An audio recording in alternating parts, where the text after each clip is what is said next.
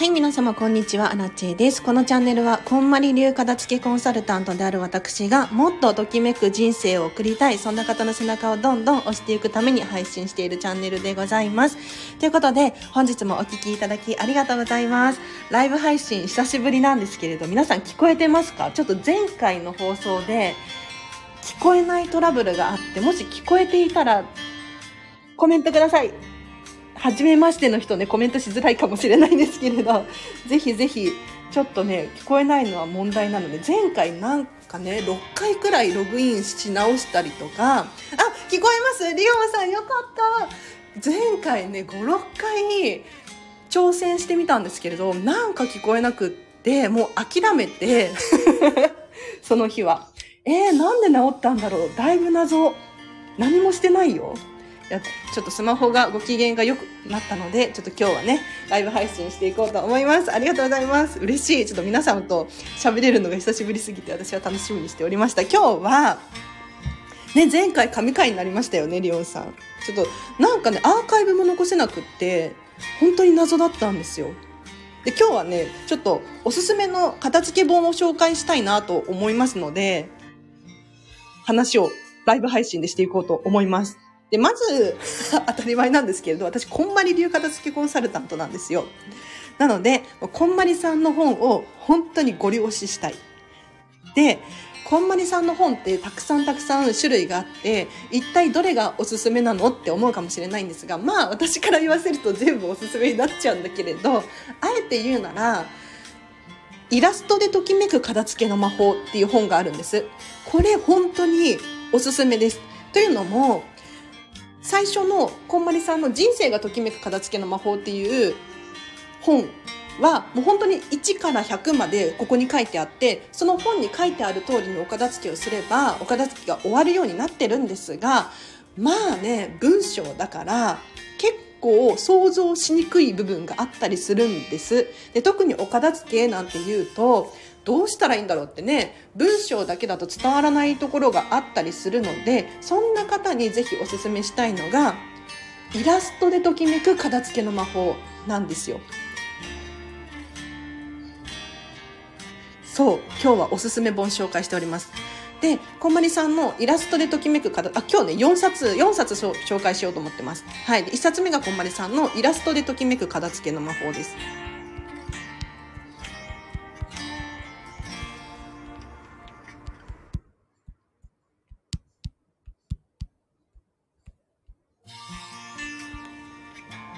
はい。で、これなんでおすすめなのかっていうと、もう本当にイラストで細かく描いてくださってるんですよ。だからもうこれを見れば、収納こうすればいいんだな、お洋服の畳み方こうすればいいんだなっていうのが本当にわかりやすい。しかも文章が少なめなので、イラストが多めなので、これ頑張って本を読む、読むぞって思わなくても、誰でも本当に伝わるのでおすすめでございます。はい。読んだことある人いらっしゃいます？イラストでときめくっていう。私これ片付けレッスンの時とかにも持っていくんですよ。で、お客様にプレゼントしたりとか することもあるんですが、これはね、結構気に入られますね。うん、え、この本何ですかって。めちゃめちゃいいですねって言われます。で、続いて、もうね、今日本当にいろいろ紹介したいんだけれど、本当にいっぱい紹介したいんだけれど、4冊に厳選させていただいたんですが、こんまりさんの本の次に紹介したいのはこちらだな。じゃあ。メンタリスト DAIGO さんの片付けの心理法則っていう本が、これもね、おすすめですよ。私ね、心理学だったりとか、論理的な考えとか結構好きなんですね。で、このメンタリスト DAIGO さんの心理法則。これ、片付けの心理法則。めちゃめちゃいいですよ。例えばなんですけど、まあ、お片付けをすることのメリットってただお部屋がすっきりするだけじゃないんです。で、ここのね、目次だけちょっと紹介させていただくと、片付けでより良い未来が選べるようになるだったりとか、気持ちや時間にゆとりができるとか、これ当たり前のようなね、ことを言ってるかもしれないんですけれど、それについて DAIGO さんが本当に細かく説明してくださっていて、片付けがやりたくなるんですよ。で、しかもいいのが、あ、チャッピーさん、ライブ初めてです。嬉しい。ありがとうございます。なんか、チャッピーさん、あの、お片付けが進んだようで嬉しいご報告いただきましてありがとうございます。あの、以前、レターで質問で、玄関に、玄関の下駄箱か、にペット用品をしまっているんだけれど、ちょっと言っても大丈夫だよね。しまっているんだけれどもやもやしてますみたいなねことだったんですがもやもやって一番ダメなんですよ こんまり流で片付ける時時にはときめきで選ばなきゃいけないのでモヤモヤが残っているっていうことはおそらくご自身の不正解なんですよね。なんか違う気がするっていう気持ちは本当に認めてあげてほしいなと思います。我慢するとかじゃなくって世間ではこれが当たり前だからとかではなくって自分がここに置きたくないとかここは不便だなって思うものがあればぜひ変更することをお勧めするんですけれど変更する前にやってほしいのがもうまずは物量を把握する。お片付けを終わらせることなんです。なんかね、収納に走りがちなんですけれど、そうじゃなくって、まずは減らせるものを減らすことによってスペース空いてくるから、そこにもしかしたらね、もやもやのが解消することが起きるかもしれないので、まずお片付けしてみましょうっていう。うん。そしたらチャッピーさんね、本当に行動力があってやってくださったんですよ。すごくない？なんかね、片付けレッスンするときに、あ、ちょっと本の紹介、このまま、また後でするんですけれど、大悟さんのね、この本おすすめなんですけど、片付けをするときに、お客様で多いのが、一人ではできないとか、なかなか勇気が出ないとか、一歩踏み出せないっていうことなんですよ。で、確かに、わかります、気持ちも。ね、誰かプロと一緒にいた方がはかどるし、誰かお客、えっ、と、お家に来るってなったら、もうやるしかないじゃないですか。なので、スピード感で言ったら私のようなね、プロと一緒にやるのが早いと思うんだけれど、あの、正直な話、私も今日ね、いろいろ本を紹介するんですが、本を読んでできる人、やってください。できるじゃないですか。もう。なので、ちょっとね、チャッピーさんすごいなと思いましたよ。ありがとうございます。あ、チャッピーちゃんの家、下駄箱すごくスッキリしてましたよ。あ、リオンさんもしかして、見られた？見られた？お友達なんでしたっけ？すごい嬉しいありがとうございます。このままね、この調子でもっともっとときめきを増やしていってほしいなと思います。で、このメンタリスト DAIGO さんの片付け本なんですけど、何がいいかっていうと、こう、この本の中に、物が勝手に減っていく7つの質問っていうのがあるんですよ。これめちゃめちゃよくって、この質問を自分にすることによって、手放す、手放さない、残すっていう判断がしやすくなるんですよね。ちょっとね、軽く紹介させてほしいなと思うんですが、うん。例えば、まあ、こんまりの時でもお客様にね、同じようなこと質問するんですけれど、もし、じゃこれが売れたら売るのかとか、また買いたいと思うのかとか、そう、本当に片付けのレッスンでこういう質問をするんですよね。で、その時に、あ、ちょっとまた買うのは違うかもしれないとか、売れるなら売りたいですっていう人結構いるんですよ。じゃあ、売れなかったら残しておくのかっていう質問をしたりとか、うん、それで自分のときめきに気づいたり残す手放すって判断ができたりとかしていくと思うのでこのね質問とかめちゃめちゃいいんですよ。さすがに心理学ですよね、うん、だからこの本があればもう心理の部分からこう自分がお片付けしたいって本当にさせてくれる本になっております。はい。ちょっとチャットで打つね。メンタリスト。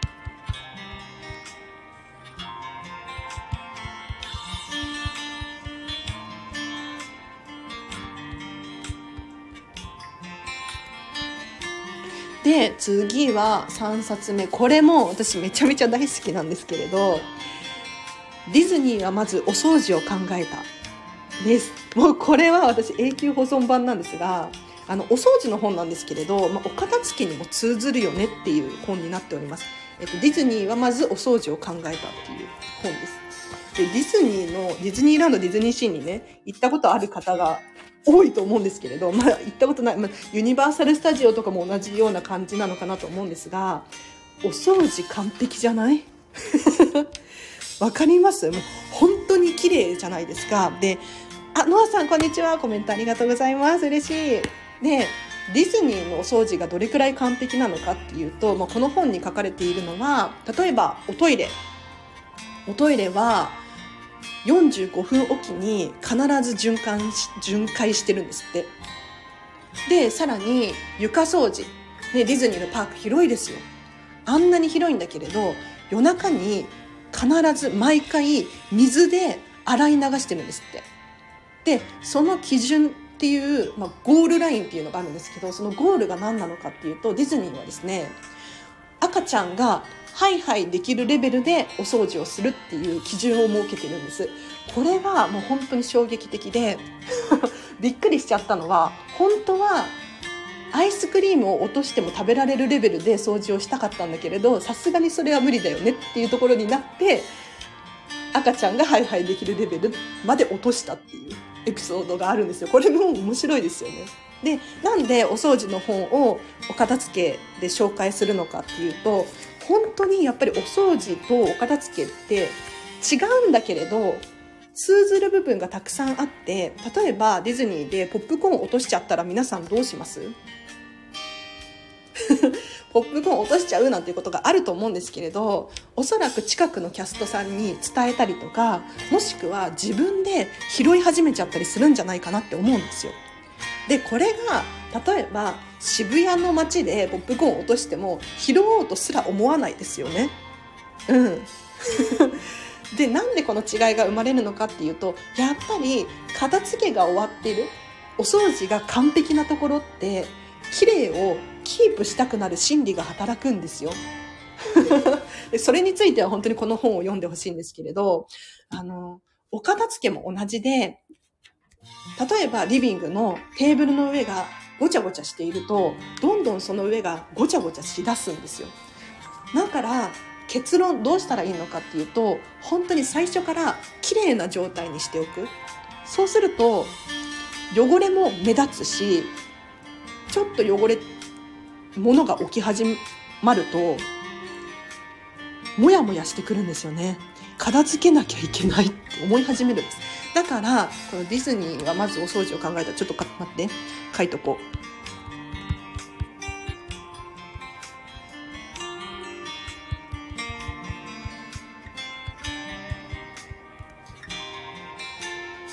そう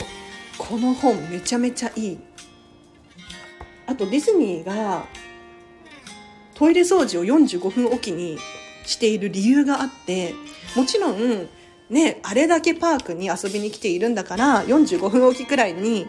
掃除をしなければびちゃびちゃになるし汚れてくるのかもしれないんですけれど実は実は他に理由があって何なのかっていうと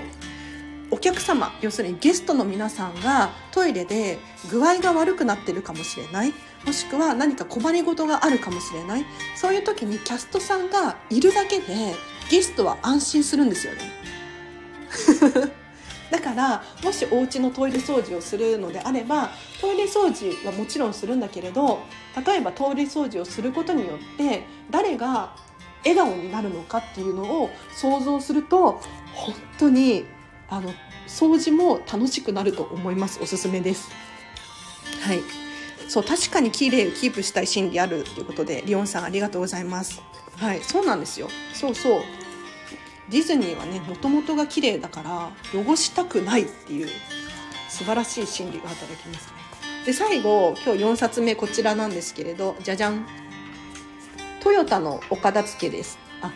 違うな名前が。トヨタの片付け。トヨタの片付けです。はい。ちょっとこの本もね、めちゃめちゃおすすめなんですけれど、あの、もちろん、企業とか会社とか職場のお片付けはこれ絶対採用してほしいんですが、特におすすめなのが、お子様がいる家庭、まあ、お子様に限らず、私は独り身なんですけれど、誰かと一緒に住んでいる方は、もう本当にこのトヨタの片付けを読んでください。必ず読んでください。今ねイラスト版とかもあるみたいなのでそっちもね簡単に読めると思うんですけれど何がおすすめなのかっていうとやっぱりトヨタっていう大企業ですよ。大きな組織になってくると働いてらっしゃる方もたくさんたくさんいるわけですよ。でその中でたくさんの人たちが何がどこにあるのかっていうのをちゃんと明確にするためのお片付け法がここに書いてあるんです。これは本当に感動した。本当に。なんかついついほらお家だとね私も実家に住んでた時はもう子供の頃とかねお母さんに「あれどこだっけ?」と「あの洋服が見つからないんだ」とか「どこに置いたか分かんないんだけど」とかって結局お母さんに聞いちゃうんですよ。でお母さんは分かってるの場所を。でもそれってすごく問題があって何かっていうと要するにじゃお母さんが具合悪くなったりとか突然ね何かできなくなったらどうするのっていう問題があるありますよね。でさらには家族みんなでちゃんとものを把握できていればお母さんに頼る必要もないしなんなら作業効率が良くなってすごくスムーズにことが運ぶし多分イライラ要素が減ったりとか喧嘩をするなんていうこともなくなると思うんですよそんな時にこのちょっと待って4冊目紹介してますトヨタのお片付けです。あ、違う、トヨタの片付けです。で、片付け。このトヨタの片付けは本当におすすめで、誰が見てもどこにあるのか分かる収納法これがね本当に事細かに書いてあるんですで当たり前のようなことを言うんですが例えばラベルを貼っておくだったりとかあとは目印をつけておく。引き出しの中にテープでラベルでペンとか鉛筆とかホチキスクリップとか書いとくんですよ。そしたら引き出し開けた瞬間に誰がどこに何があるとかって必ずわかるじゃないですか。もうこれ当たり前のことなんだけれど、できてない人が多いんですよ。で特にお子様がいる場合は、そのラベルを写真に変えてみたりとか、イラストに変えてみたりとか、とにかく分かりやすい工夫をすると、お子様もお片付けできるんですよね。あの、皆さんお子様の力を甘く見てはいけません。もう、収納のスペースをちょっと下げてあげて、目線を下げてあげて、明らかに収納しやすいようにしてあげると自ら率先してお片付けできるんですよ。うんまあ、もちろん100%ではないしある程度ねお手伝いが必要だと思うんですが分かるんですよねできるんですよ。にもかかわらずついついパパママがやってあげたくなっちゃうでも結局パパママが大変になっちゃうのはもったいないなと思うのでこれねもう本当にトヨタの片付けはもう家族暮らしの人本当におすすめです。もうどこに何があるかっていうのはほん非常に大切で イライラ要素の軽減につながりますから、ちょっと同じこと繰り返して言っちゃってるんですけど、それほど大事なことなので、はい。おすすめでございます。荒地さん、ほんとほんと私もよく母に、あれどこと聞いてました。ねチャッピーさんそうですよね。でもそれをやっちゃうとお母さんの負担がめちゃめちゃ多くなってしまうしあと家族で役割分担をした方が絶対にあのお家の効率が良くなるんですよ。だからお子様が例えばお手伝いしやすいようにキッチンを片付ける。そうするだけでママがお手伝いすることが減ると思うんですよね。お手伝いママがやることが減ると思うの。うん、お子様も率先してお料理をしやすくなったりとかすると思いますのでこの本当にトヨタの片付けはね私は神だと思ってる。はい。ということで今日は4冊紹介させていただきましたが、皆さん読んだことある本ありましたか？まずは、こんまりさんの本で、特にいいなと思うのは、イラストでときめく片付けの魔法ですね。後で今日紹介した本全部リンク貼っときます。イラストを見るともう収納がわかるし服の畳み方もわかるしっていうもう本当におすすめの本でございます。で、さらに、メンタリスト DAIGO さんの片付けの心理法則ですね。もう片付けをすることによって、どんな心の変化があるのか、もう時間にゆとりができて、もうやりたい行動力が上がって、もっともっと自分らしく生きれるよなんていうね、そんな片付けの本でございます。メンタリスト DAIGO さんの本ね。で、今日3冊目は、ディズニーはまずお掃除を考えた。もうこれ、私はディズニーが大好きだから、本当におすすめしちゃうんだけれど、本当にいいのよ。なんか、いや、お掃除ってそういう考え方があるんだってびっくりしますね。あの、ディズニーってお掃除のためにお掃除してないんですよ。汚くなったから汚れるっていう概念がなくて、そもそも綺麗なところを綺麗にし続けるお掃除なんですよ。じゃあ何のためにお掃除してるのかっていうともうゲストのハピネスのためだったりとかもう感動させるためだったりとかもう違うところに重きを置いてるすごいねお掃除のさらにレベルが上の人たち向けの本かもしれないけどこれを読むことによってねお片付けも頑張ろうと思いますよで最後トヨタの片付けですねもうこれは本当に職場、仕事のビジネスのお片付けはもちろんのこと、もうね、家族で、まあ、他人と暮らしてる人とかもそうかもしれないですね。あれどこにあるのなんていう現象が本当に起こらないんですよ。もう書類がね、どこだっけって10秒以上かかったりとか、全然使ってない文房具があったりとか、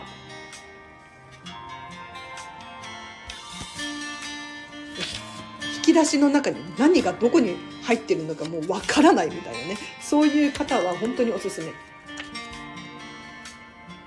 で本当は今日ね紹介したい本たくさんたくさんあるんだけれどいやそんなに紹介してもね頭パンパンになっちゃうしリンク貼り貼り切れないしっていうので今日はここまでにします。でもこれの4冊は本当にご推奨です。絶対読んでください。今本当にあおすすめなのがオーディブル版これめっちゃおすすめ。あの、本当に、オーディブルって皆さんご存知かしら？このスタンド FM もボイスメディアじゃないですか。で、アマゾンだったりとか、えっ、ー、と、オーディブルっていう会社のね、本だったりとかもあるんですけれど、聞く読書っていうのがもう新たなジャンルとして確立されてきていて、聞く読書めちゃめちゃいいですよ。例えば家事しながら、お掃除、お料理しながら、耳だけで本が読める。だって、結局、お掃除とかってしている時に耳空いてるんですよね。でこの時間本が読めたらすごく効率的だししかも知識になってさらにどんどん人生が良くなってくると思ったらもうこれね本当にオーディブルおすすめなんですよ私もめっちゃね昨日 Amazon オーディブルオーディオブックかオーディブルでたくさん本をダウンロードしちゃったんですけれどでも本当に私通勤時間とか利用させていただいてるんですがあっという間に本が読めるんですよね。でしかも倍速だったりとかあの設定も変えることができてもうパパッと読んじゃいたい人とかはパパッと読めるしこれはいいです。で今日紹介した本でメンタリスト DAIGO さんの本とこんまりさんの本はオーディブル版があるんです。だからもう自分でね文章を読むのはもう大変とかって思う方いらっしゃるかもしれないんですけれどぜひ月ね1500円とかですよしかも1500円で先月から読み放題になったので もう1冊読めばとりあえず元が取れるんじゃないかなって思います。はい、で初月30日間は無料キャンペーン中なのであの30日間読み放題ですよ。本当にいい。あ、今度本や雑誌の片付けも教えてくださいということで、あ、教えます、教えます。多分、過去遡ると、そういう話をしていたんじゃないかななんて思うんですが、いや、また話しますよ。もうね、常にアラチェは、情報を、データをアップデートしているので、本のお片付けとかもね、書類のお片付けとかも、どんどんいいものを紹介できると思います。ぜひ、じゃあ次の回は、本、雑誌の片付けについて喋ろうかな。ちなみに私、アラチェ本、何だと思ってるか。何だと思ってるか。うんと、日本語がおかしいな。本を〇〇と例えると、の〇〇に何が入ると思います？本って、私アラチェは鏡だと思ってるんですよ鏡自分を映し出す鏡なんですよ。なんでかっていうと本棚を見るだけでその人が何に興味があるのか今どんなことをしたいのか将来どんな自分になりたいのかっていうのが本棚に現れるんですね。でもしご自身の本棚を見てその鏡がうまく反射していないうんと磨かれていない曇って見える場合は本棚を片付ける必要がありますね。自分ってこんな未来あ 今日今日おしゃべりが下手だね。久しぶりにライブ配信だから。はい。なのでぜひねもうご自身の本棚を見てなんかちょっと雲がかってるなとかって思う場合はもう片付けしてください。はい。でお片付け本のお片付けでおすすめなのがとにかく本ってじゃこの話をして今日は終わりにします。本って基本的に買えるんですよ。そう思いません？あのもう絶版になっちゃってるっていう本とかは確かに入手困難かもしれないんですけれど私アラチはねこの間絶版になってる本をもう5000円で買いましたよ。しょうがないこれは。でも5000円払えばどんな本でもどんな本でもってわけじゃないかもしれないけれどあの手に入るんですよ欲しい本だからもし本に関して言うと割と手放しやすくって手放しちゃってあミスった間違ったと思ったら買い戻せるんですよね。うん、で確かにお金は2倍かかるかもしれないんだけれどでも本って正直文庫本とかだったら数百円じゃないですか。でね単行本とか、まあ、漫画とかもいろいろあるかもしれないんですけれどそんなに損失がでかくない。例えばお洋服を間違って捨てた時に間違って捨てるってことはねあるかな？わかんない。ちょっと後悔するなんていうことがあるかもしれないんだけれど基本的にもシーズン終わっちゃったら買い戻せなかったりとかあとは値段が結構高かったりとかするので手放すのがちょっと難しい難しいというかなんかそういうことまで考えちゃうかもしれないんですけれど本に関してはもう間違って手放しちゃったとしてもその時は潔く買い戻す。確かにプレゼントでもらった本とかなんかあのサインが書いてある本とかは手元にね戻しにくいと思うんですけれど最悪お金で解決できるような ものなのでそれも頭のどこかにね置いといてほしいなと思います。はい、じゃあ今日はここまでにします。皆様いかがだったでしょうか？お片付けに関連する本ってたくさんたくさんあるじゃないですかで私もね片付けコンサルタントなので今までに結構読んできたんですけれどただやっぱり伝えたいのはお片付けの本をいくら読んだところで行動しないことには意味がないんです。行動してください。もう知識はあるんだけどっていう人が本当に多いの。その知識使ってよって思うんだけれどなぜかこうやっぱり自分のこととなると行動ができないとかも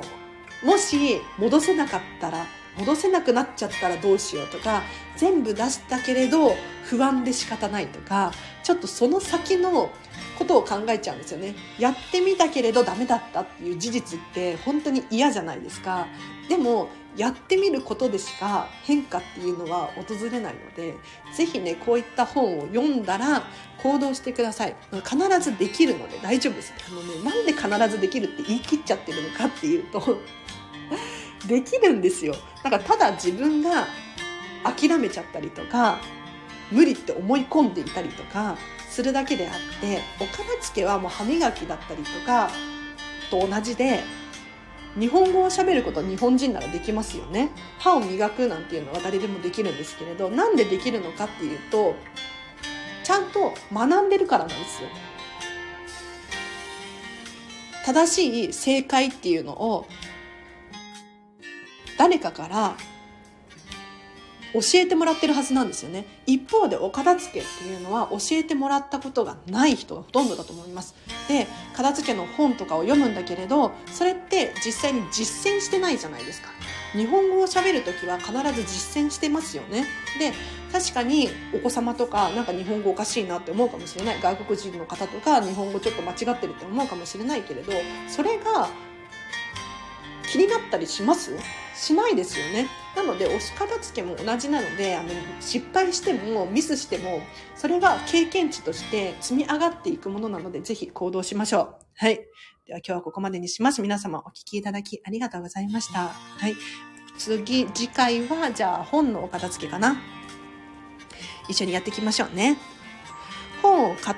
本で買っても最後まで読んだことないから私には聞く読書の方がいいかもな。あぜひぜひ試してみてください。あの試すだけただなので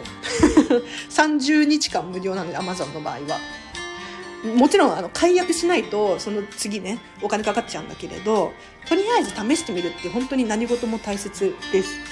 でも最後まで読んだことないこともないと思うんですけどね。チャッピーさん。確かにでも本ってあの別に最後まで読む必要ないと思っています私は。